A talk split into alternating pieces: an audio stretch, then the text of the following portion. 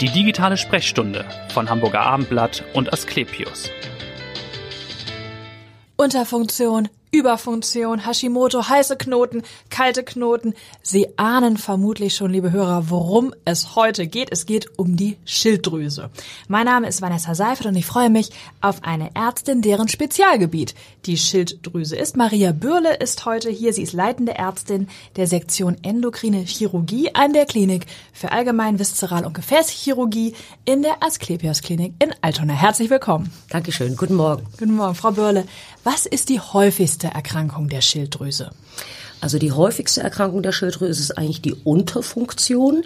Das ist, wenn die Schilddrüse zu wenig Hormone produziert. Mhm. Und sie kann auch gleichzeitig ähm, meistens auf sehr einfache Weise behandelt werden, indem man Schilddrüsenhormone in Tablettenform zu sich nimmt okay. und das ausgleicht. Okay. Mhm. Und woran spürt man diese Unterfunktion? Was sind die Symptome, dass man merkt, da stimmt was nicht?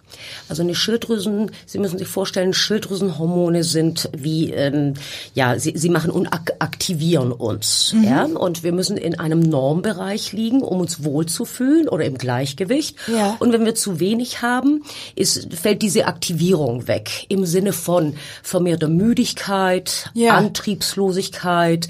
Ist es einem auch ein bisschen fröstelig oder kalt kann einem sein. Okay. Ähm, auch, auch vom Kopf her, dass man ein bisschen langsamer, ruhiger wird. Ne? Ja.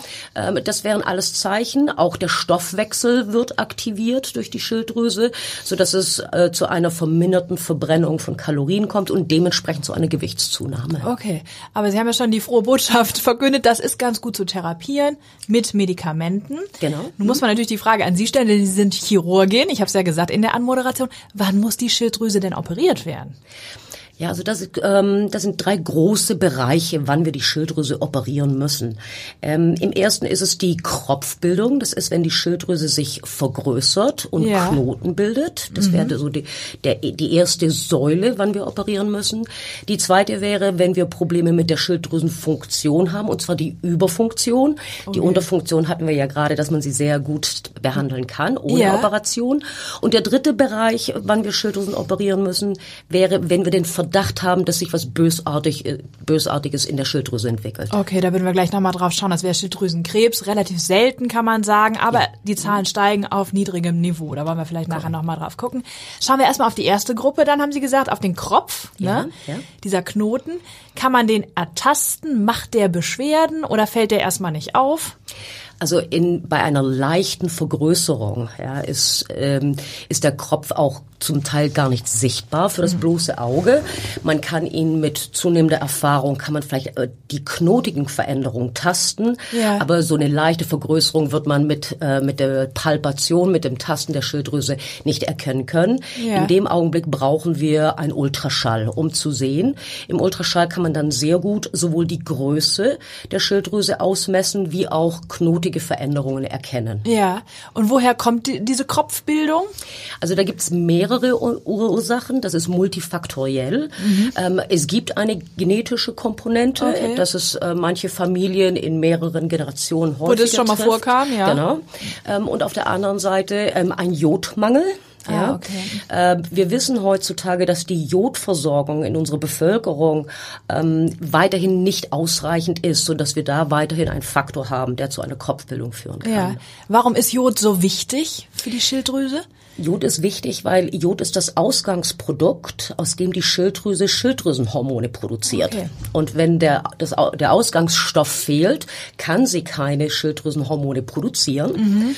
Und der Körper merkt das und würde dann ein Signal schicken oder schickt dann ein Signal an die Schilddrüse, sie soll die Produktion steigern. Aber die Schilddrüse reagiert da auf eine ganz komische Art, indem sie sich vergrößert und okay. dementsprechend möglicherweise auch Knoten bildet. Ja. Aber der Ausgangsstoff fehlt ja immer noch. Mhm. Ja, so ist, so dass es eine Vergrößerung des Fabrikgebäudes ist, aber es führt zu keiner Produktionssteigerung der Schilddrüsenhormone. Ja, ne? verstehe. Und könnte ich jetzt gegensteuern vorab? Kann ich Prophylaxe betreiben? Kann ich sagen, ich nehme Jod zu mir in Form von Fisch vielleicht? Oder ich weiß, andere Länder jodieren ja teilweise schon das Trinkwasser. Also Genau. gibt es. Ähm, also jodiertes Trinkwasser gibt es hier in Deutschland nicht. In Deutschland nicht, ähm, aber, wir haben beschlossen, dass wir jodiertes Speisesalz, also dass das Speisesalz jodieren. Ja. Kontraproduktiv sind natürlich modische Erscheinungen mit Himalaya-Salz, was häufiger heutzutage auch eingesetzt wird. Ach so. Ähm, dass man da auch darauf achtet, wirklich jodiertes Speisesalz zu nehmen. Okay. Ähm, man kann auch Jod substituieren. Das müsste man dann auch mit dem Hausarzt, mit dem Internisten besprechen. Mhm. Okay. Und Fisch ist aber eine Lösung oder so, kann man so viel auch. oder so viel Genau. Fisch gar nicht essen, um das. Äh, Ähm, es hilft zum Teil. Es ist natürlich ein Teil der Jodversorgung, weil der Körper kann das Jod nicht selbst produzieren. Also es muss von außen zugeführt Okay. werden, sodass äh, Meeresfisch auf jeden Fall auch eine Komponente ist, wie man seinen Jodspiegel ausgleichen kann. okay. Und wenn man natürlich dann operieren muss, Frage die Chirurgin: Wie läuft dieser Eingriff ab? Ähm, ja, also ähm, es ist ein mikrochirurgischer Eingriff. Das bedeutet, wir haben eine Lupenbrille ähm, auf den Augen, damit wir besser sehen können. Ja. Und zwar, es geht um eine ganz konkrete Struktur. Das ist der Stimmbandnerv, den wir frühzeitig erkennen möchten. Ähm, wir machen einen kleinen Schnitt am Hals, gehen in die Tiefe und das Erste, was wir machen, ist, wir stellen uns den Stimmbandnerven dar. Ne? Weil das Prinzip ist, wenn ich ihn frühzeitig erkenne und mir darstelle und er sichtbar ist in seiner Länge Ja. und ich während der darauffolgenden Operation die ganze Zeit ihn vor Augen habe, ist ja die Wahrscheinlichkeit, dass ich ihn verletze, am geringsten. Richtig, ja. Und das ist das eigentlich das äh, ein relativ unkompliziertes Operationsprinzip, Ja. ähm, wie man den Stimmbandnerven gut schonen kann. Okay. Und wenn man dann sozusagen operiert hat, ist man dann sozusagen nachhaltig davon befreit oder kann sich wieder ein Kropf bilden? Da hat sich sehr viel verändert in den letzten Jahrzehnten, muss man sagen. Früher hatten wir mehr Probleme in der Darstellung des Stimmbandnervens, so dass äh, der Chirurg immer versucht hat, fern vom Nerven zu bleiben. Und äh, wir haben auch äh, häufige Teilresektionen durchgeführt und einen Rest belassen. Ja. Das hat sich sehr stark verändert. Heutzutage werden sehr häufig Schilddrüsenklappen komplett entfernt, also entweder die eine Hälfte oder die andere oder die Schilddrüse komplett. Ja. Ja, weil wir einfach besser mit dem Stimmbandnerven klarkommen, in uns auch ganz klar darstellen bei der Operation. Ja. Jetzt kommen wir vielleicht nochmal zur Überfunktion. Ne? Die Frage auch, woran spüre ich das? Also das ist ja sozusagen konträr zur Unterfunktion. Schwitzt man dann, wenn Sie sagen, bei der, bei der Unterfunktion friert man? Woran Korrekt, merkt man diese korrekt. Überfunktion dann auch? Also Sie müssen sich eine Überfunktion wie eine Überaktivierung Ihres Körpers vorstellen. Ja. Ähm, vermehrtes Schwitzen. Ähm, Sie sind das Herz, auch die Herzfrequenz, der Puls steigt. Viele Patienten berichten, dass sie auch Herzklopfen, das, das spüren sie. Mhm. Ähm, es ist so eine Beschleunigung, auch ähm, was den Stoffwechsel angeht. Also auch die Kalorienverbrennung ist mit, Okay. ge- äh, in, in gewisser Maße auch mit einem Gewichtsverlust verbunden. Ja. Ähm, und man ist innerlich unruhig. Ne? Ja. Ähm, vor allem Dingen wird es häufig in der Nacht bemerkt, weil da die meisten Menschen ja zur Ruhe kommen, ihre Kraftreserven wieder auffüllen. Mhm. Ja. Und ähm, das ist da, wo diese Patienten die Schwierigkeit haben, zur Ruhe zu kommen und die Kraft Okay. wieder zu bekommen. Ja. Und das führt genau zu der Problematik, dass man sagt, ja, die Hormone aktivieren uns, warum bin ich aber dauerhaft müde? Mhm. Das ist, weil diese Patienten es auch nicht schaffen, die Kraftreserven wieder aufzutanken. Okay. Das wäre so eine Erklärung. Eine dafür, Erklärung ne? dafür. mhm. Die Knoten haben wir ja schon erwähnt. Ich habe so ein bisschen in der Vorbereitung gelesen. Es gibt ja die heißen Knoten und die kalten Knoten. Können Sie uns da nochmal durchführen? Was ist der Unterschied zwischen diesen Knoten? Ich sagte eingangs, dass wir im Ultraschall können wir die Schilddrüse ausmessen in der Größe und Ja. Knoten erkennen. Aber äh, im Ultraschall kann, äh, sagt, besagt es nichts über die Funktion dieser Knoten. Dann erfolgt eine Szintigraphie, kann Ja. durchgeführt werden. In einer Szintigraphie müssen Sie sich vorstellen, das ist ein Bild, wo die Hormonproduktion von den Knoten verglichen wird zum restlichen normalen Gewebe. Ah, okay. Wenn man die zwei Gewebsarten sozusagen vergleicht, kann der Knoten mehr Hormone produzieren als das restliche normale Schilddrüsengewebe. Ja. Dann ist es ein heißer Knoten. Ah, okay. Ne? Es gibt auch indifferente Knoten, die werden selten erwähnt, aber es gibt sie im Sinne von, dass dieser Knoten sich genau wie normales Schilddrüsengewebe in seiner Hormonproduktion verhält. Ja. Und dann gibt es die kalten Knoten. Da sieht man eine Aussparung im Bereich des Knotens, was die Hormonproduktion betrifft. Okay, Und das sind die kalten Knoten. verstehe. Und Anhand der heißen, indifferenten oder kalten Knoten können wir weiterhin sagen, ähm, was mit diesem Knoten möglicherweise passieren könnte. Ja.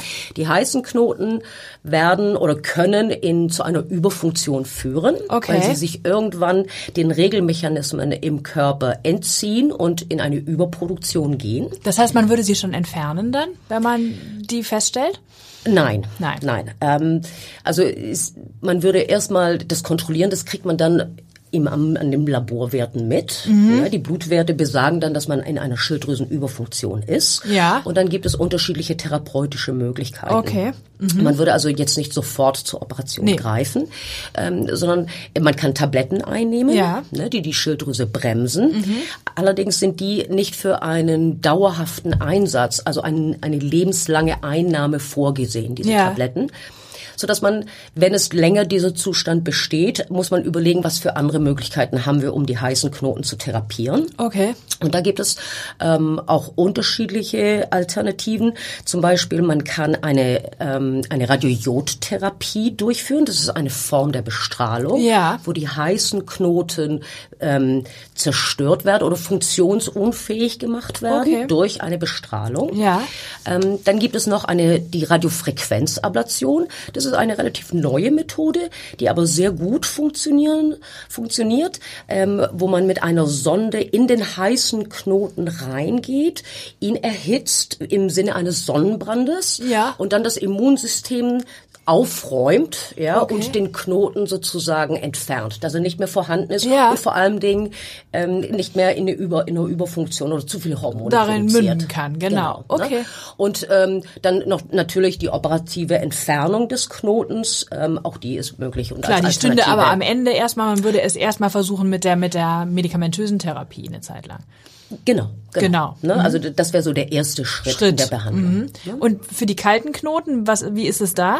Also die kalten Knoten sind ja die, die gar keine Hormone produzieren. Ja. Und wir wissen, dass es die kalten Knoten sind, die möglicherweise bösartig werden können. Ah, okay. Allerdings ähm, ist es nicht so, dass jeder kalte Knoten bösartig Mhm. wird, sondern es sind nur circa fünf Prozent aller kalter Knoten, die bösartig werden. Aber diese Knoten bedürfen äh, im ersten Augenblick eigentlich einer Untersuchung, Mhm. Regelmäßigen Kontrollen. Und wenn sie in den Kontrollen oder im Ultraschall auffällig, äh, uns auffällig Ja. erscheinen, ähm, dann kann man immer noch eine Feinnadelpunktion durchführen. Das wäre, dass man einfach eine Probe entnimmt und die Zellen untersucht. Ja. Ähm, oder dann, äh, wenn man äh, wenn man der Meinung ist, da könnte sich was Bösartiges entwickelt haben, dann sprechen wir wieder über eine mögliche Operation. Okay, das vielen Dank schon mal an der Stelle für die Aufklärung. Ich glaube nämlich, das Zintigramm ist dann, glaube ich, sehr wichtig, denn die Knoten an sich haben viele. Ne? Ich habe gelesen, 25 Prozent der Erwachsenen haben Knoten. Das ist per se jetzt erstmal ja nicht schlimm, sondern man muss gucken, welche Art von Knoten ist es. Und das, ist geht eben nur über das Zintigramm dann am Ende, oder? Ähm, nicht nur, äh, wir haben auch im Ultraschall Okay, Zeichen, auf die wir achten. Also Ja. ähm, man sollte diese Knoten im Ultraschall kann man sie beobachten. Ja. Ähm, zum Beispiel wachsen sie. Wir können sie im Ultraschall sehr gut ausmessen, die Ja. Größe. Ne? Und äh, wenn ein Wachstum, wenn wir ein Wachstum wahrnehmen, dann bestünde die Möglichkeit, dass es ein, ja, ein bösartiger Knoten würde ja auch wachsen. Ne? Also wir achten auf Wachstum. Wie ist der Knoten durchblutet? Ist der Knoten im Ultraschall unscharf? Ähm, wächst er in das um, umliegende Gewebe? Das sind so Signale, auf die wir achten im Ultraschall. Somit kann er beobachtet werden. Okay. Aber eine Sintigraphie nichtsdestotrotz ist am Anfang ähm, oder im Verlauf durchaus wichtig, um den heißen von dem kalten Knoten Genau. letztendlich oder dem, von dem indifferenten Knoten zu unterscheiden. Genau. Wollen wir vielleicht jetzt im letzten Schritt nochmal auf Schilddrüsenkrebs schauen? Sie haben ja schon gesagt, die kalten Knoten können unter Umständen, man muss sie also beobachten, können zu, können bösartig werden. Äh, wie behandelt man dann bei Schilddrüsenkrebs? Beziehungsweise es gibt ja auch da verschiedene Formen, glaube ich. Korrekt, korrekt. Es gibt unterschiedliche Zellstämme in der Schilddrüse. Ja. Ähm, es können unterschiedliche Krebsarten dadurch entstehen. Die meisten, das sind, äh, die gehen von den differenzierten Schilddrüsenzellen aus und sind somit eigentlich sehr gut behandelbar. Okay. Ne? Im ersten Schritt wird eine Operation durchgeführt. Ähm, je nach Typ von Krebs ähm, müssen dann auch gegebenenfalls die Lymphknoten entfernt werden oder auch nicht. Aber die Schilddrüse muss komplett komplett entfernt werden. Ja. Und wir haben sehr hohe Heilungsraten, weil wir das Glück in Anführungsstrichen haben, dass wir diese Patienten danach mit einer Bestrahlung, einer sehr spezifischen Bestrahlung noch zusätzlich behandeln können. Okay. Und es wäre die Radiojodtherapie. Ja, okay. Und vom Alter her gibt es da einen bestimmten Altersschnitt bei den Patienten? Sind das eher ältere? Ist, trifft das jede äh, Altersgruppe? Wie sind da Ihre Erfahrungen? Also äh, für die differenzierten Schilddrüsenkarzinome, äh, es trifft eben auch viele jüngere Patienten, ne? ähm, häufiger Frauen als Männer Ja. ähm, in, in den jüngeren Jahren. Ne? Ja. Und äh, andere, es gibt noch Sonderformen von Schilddrüsenkrebs, die dann äh, typischerweise äh, für das ältere oder das Erwachsenenalter sind, ähm, so 60, 70.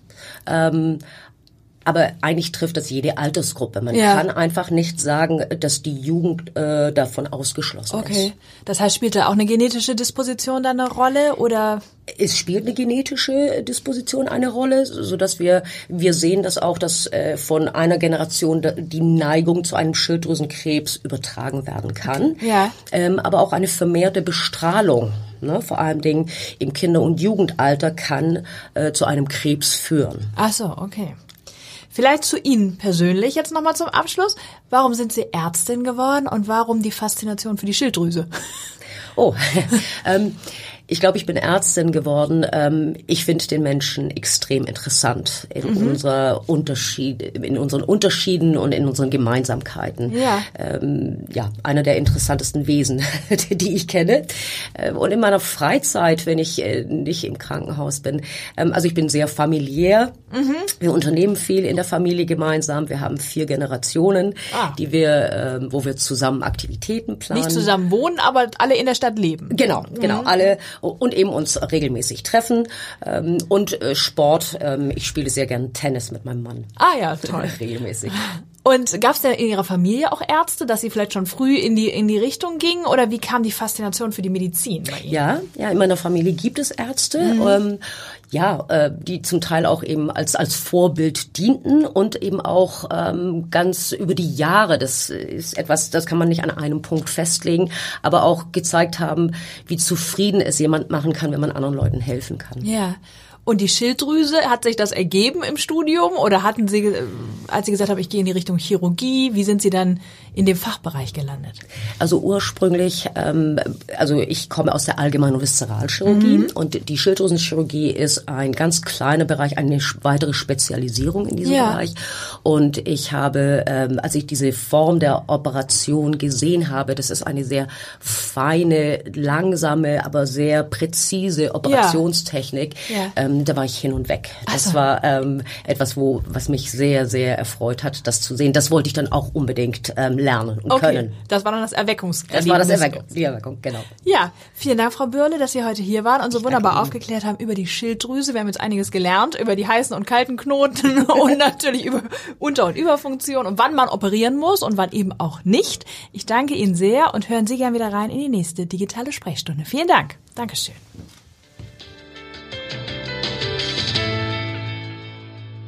Weitere Podcasts vom Hamburger Abendblatt finden Sie auf abendblatt.de slash podcast.